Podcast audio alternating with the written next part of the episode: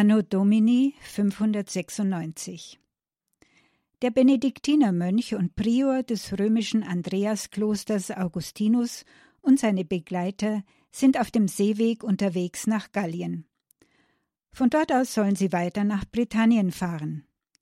Papst Gregor hat sie auf diese gewaltige Missionsreise zur Rechristianisierung Englands geschickt.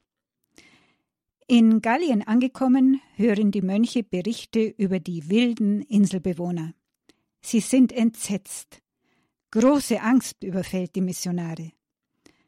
Hat man ihnen erzählt, was die Angelsachsen mit denen machen, die nach ihrem Verständnis den Frieden verletzen, der an ihren Kultstätten herrscht? Dass solchen die Ohren aufgeschlitzt, sie entmannt und den Göttern geopfert werden? Wie sollte man dort den dürren Baum des christlichen Glaubens wieder zum Blühen bringen? Die Mönche starren wohl nur noch auf die Wogen dieser grausigen Vorstellungen und gehen darin unter. Sie geben auf und kehren nach Rom zurück. Wieder bei Papst Gregor angekommen, zeigt sich dieser nicht als verwöhnender Papa, sondern als guter Vater, der weiß, was er seinem Sohn zumuten kann. Er sagt etwa Augustinus, geh, fahre nach Britannien, denn ich will dich dort zum Menschenfischer machen. Als guter Hirte der Kirche ordnet er an Nimm aus jeder einzelnen Kirche, was fromm, recht und heilig ist, und füge es in die Kirche der Angeln ein, gebrauche es für die Seelen der Angeln. Und er erhebt Augustinus zum Abt. Augustinus macht sich also erneut auf den Weg, zusammen mit vierzig Mönchen und wohl auch mit seiner Angst. Wie sieht es denn überhaupt aus mit dem Christentum im Land der Angeln? Der christliche Glaube war ursprünglich mit den Römern gekommen. Allerdings hat er in den verschiedenen Regionen auf verschiedene Weise Fuß gefasst. Dort, wo die Einheimischen engen Kontakt mit den Römern hatten, setzte man das Christentum mit diesen gleich. Und es löste sich weitgehend auf, als die Römer abzogen. Die Bevölkerung weiter im Norden dagegen war nur vereinzelt mit den Römern zusammengekommen. Da der christliche Glaube daher nie als römische Sache angesehen wurde, konnte er in der Kultur dieser Stämme tiefe Wurzeln schlagen. Und er verband sich mit den älteren Traditionen des Volkes. Die römische Kirche wurde von dieser keltischen Version des Christentums zwar anerkannt, aber in Liturgie und Glaubensausübung ging man entschieden einen eigenen Weg.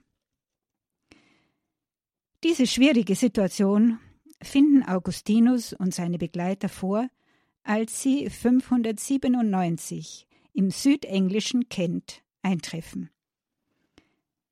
Der König von Kent, Ethelbert, der mit einer Christin verheiratet ist, empfängt die römischen Mönche wieder erwarten freundlich. Er lässt sich selbst taufen, zwingt aber keinen seiner Untertanen, es auch zu tun. Das Vorbild Ethelberts wirkt offenbar anziehend denn bereits Ende des Jahres haben ungefähr 10.000 Menschen das Christentum angenommen. Aufgrund dieser glücklichen Entwicklung wird Augustinus 598 in Südfrankreich zum Bischof geweiht. Im Jahr 601 bringen Boten weitere Missionare und ein Schreiben von Papst Gregor nach Kent mit. Darin ernennt er Augustin zum Erzbischof für die ganze britische Insel. Der Mönch Beda Venerabilis berichtet von einem Brief des Papstes an Augustinus, der ein kurzes Missionskonzept beinhaltet. Beda schreibt, nämlich, dass man die Heiligtümer der Götzen in diesem Volk sehr wenig zerstören soll, sondern nur die Götzenbilder selber, und weil sie den Dämonen viele Ochsen zum Opfer zu schlachten pflegen, soll ihnen auch dafür irgendein Fest umgestaltet werden, so dass sie sich am Tage der Kirchenweihe um die Kirchen herum, die aus veränderten Heiligtümern entstanden sind, Hütten aus Baumzweigen machen und das Fest durch religiöse Schmäuse feiern. Mit dieser klugen und menschenfreundlichen Idee gelingt es Augustinus, das religiöse Feeling der Angeln und ihre Bräuche mit der Theologie und Liturgie Roms zu verbinden. Als Primas von England fällt Augustin nun auch die Aufgabe zu, zwölf Bischöfe zu weihen. Einer soll in das Königreich Nordumbrien gesendet werden und dort weitere Bischöfe weihen. Aber das wird erst viele Jahrzehnte später möglich sein. Eine zusätzliche Schwierigkeit sind die unterschiedlichen Meinungen zwischen Augustinus als dem Vertreter der römischen Kirche und den Priestern und Bischöfen der im Norden des Landes verbreiteten keltischen Ausprägung des Christentums.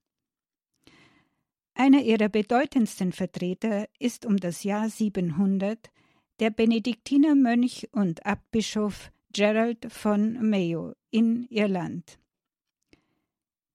Eines Tages treffen sich nun beide Seiten unter einer alleinstehenden alten Eiche, und hier scheitert Augustin. Es kommt keine Einigung zustande. Der Baum wird später nach diesem Ereignis Augustinus-Eiche genannt.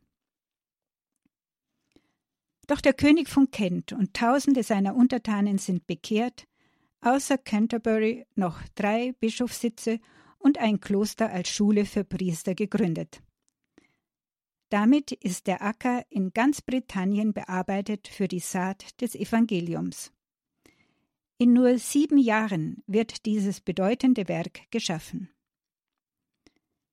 Am 26. Mai 604 stirbt der Missionar und Kirchenfürst Augustin in Canterbury und findet seine letzte Ruhestätte in der Peter- und Paul-Kathedrale, die später nach ihm benannt wird. Als Augustinus von Canterbury geht er in die Geschichte der Kirche ein. Sein Gedenktag wurde auf den 27. Mai gelegt.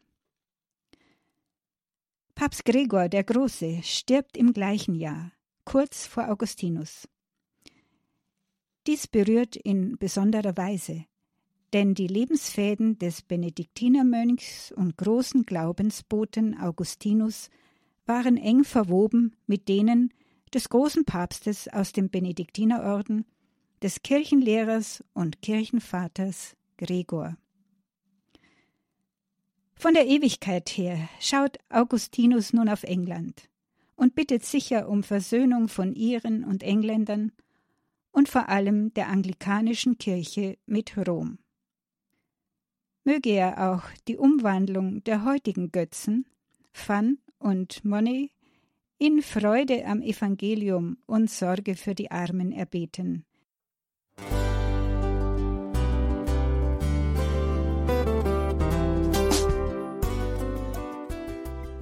Liebe Zuhörerinnen und Zuhörer, vielen Dank, dass Sie unser CD- und Podcast-Angebot in Anspruch nehmen. Wir freuen uns, dass unsere Sendungen auf diese Weise verbreitet werden. Dieser Dienst ist für Sie kostenlos. Für uns ist er allerdings mit einem nicht unerheblichen finanziellen Aufwand verbunden. Deshalb sind wir für jede Spende dankbar. Alle Bankverbindungen unserer Spendenkontos können Sie über unsere Homepage horeb.org unter dem Menüpunkt Spenden einsehen. Dort besteht auch die Möglichkeit, online zu spenden. Natürlich nach den neuesten Sicherheitsstandards. Sie können diese Informationen auch bei unserem Hörerservice unter der Telefonnummer 08328 921 110 erfragen.